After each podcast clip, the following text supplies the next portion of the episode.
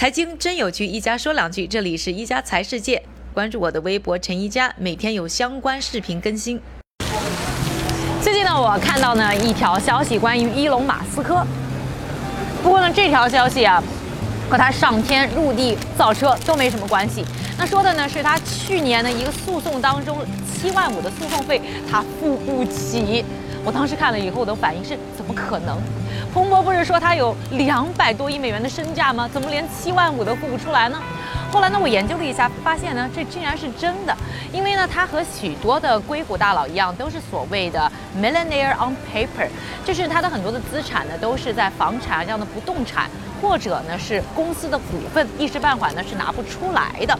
那后来也有很多的朋友可能也会像我一样好奇，那他不是特斯拉的 CEO 吗？当 CEO 没有工资吗？不能帮他呢支付这些费用吗？后来我才发现呢，特斯拉之前两年呢，确实给他开出了按照呢加州最低工资标准的一个四五万的薪水年薪，但是人家呢一分都没拿过。今年一月份的时候呢，特斯拉呢表示啊，在未来十年的时间都不会给呢伊隆马斯克呢发工资了。但是呢，并不是伊隆马斯克啊真的那么的不爱钱，人家呢其实有别的挣钱的方法。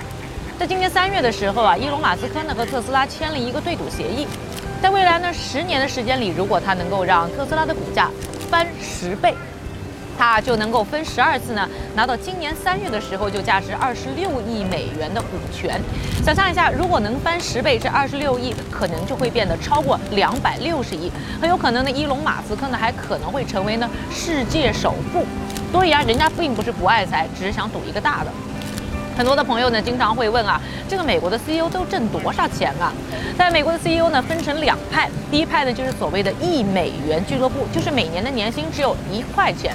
那这些人呢，包括像谷歌的两个创始人啊，像脸书的小扎啊，还有呢像已经过世的乔布斯乔帮主啊，以及呢杨致远啊，都是呢这一派的。另外呢，还有一类呢，就是绝对的高薪。就在二零一八年的时候，美国 CEO 的平均年薪已经达到呢一千四百五十美元。和之一之前一年相比呢，整整涨了五十美元，而同一时期呢，普通员工的工资呢，则只上涨了每年一千美元，这个差距是不是有点太大了？The average CEO are getting paid 10 millions per year. What do you think about it? Do you think they deserve this much? Yes, they definitely do. They have a lot of stress and high pressure. They should be getting compensated very well.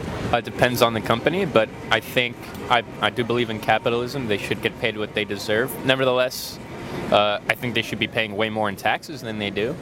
Yes, I definitely think they're being paid too much. I think that the reason CEOs are worth more is because they assume a greater risk. Their jobs are more volatile.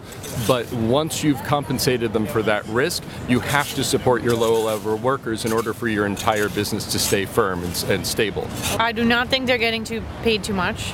I think these men and women work very hard and that they've spent a lot of time on their education and their in their training experience and the, it's most of the time a very high pressure job. That's a lot, honestly, because it's like the people that actually like do the work for them, they're not getting that. Yes. It's just that's very he's taking all the credit for something that isn't his or her. I don't yeah. yeah.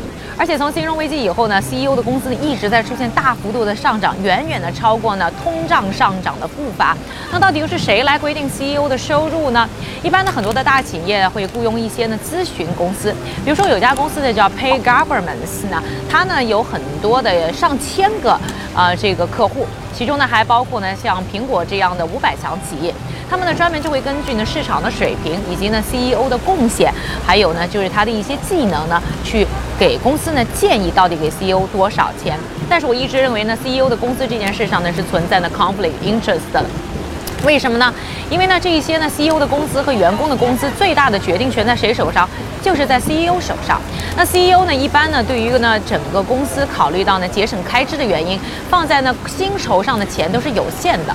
那在有限的这笔钱当中，他当然更愿意把所有的钱都花在自己身上，而不是员工身上。所以就会直接导致呢 CEO 工资的增长远远超过员工的增长。所以相比之下，我觉得还是像伊隆马斯克这样紧紧的把他的 performance，也就是他的公司的贡献呢，和他的收入连接在一起，还更加的合理。你觉得呢？你觉得你的 CEO 挣的有太多吗？感谢各位的收听，我们明天再见。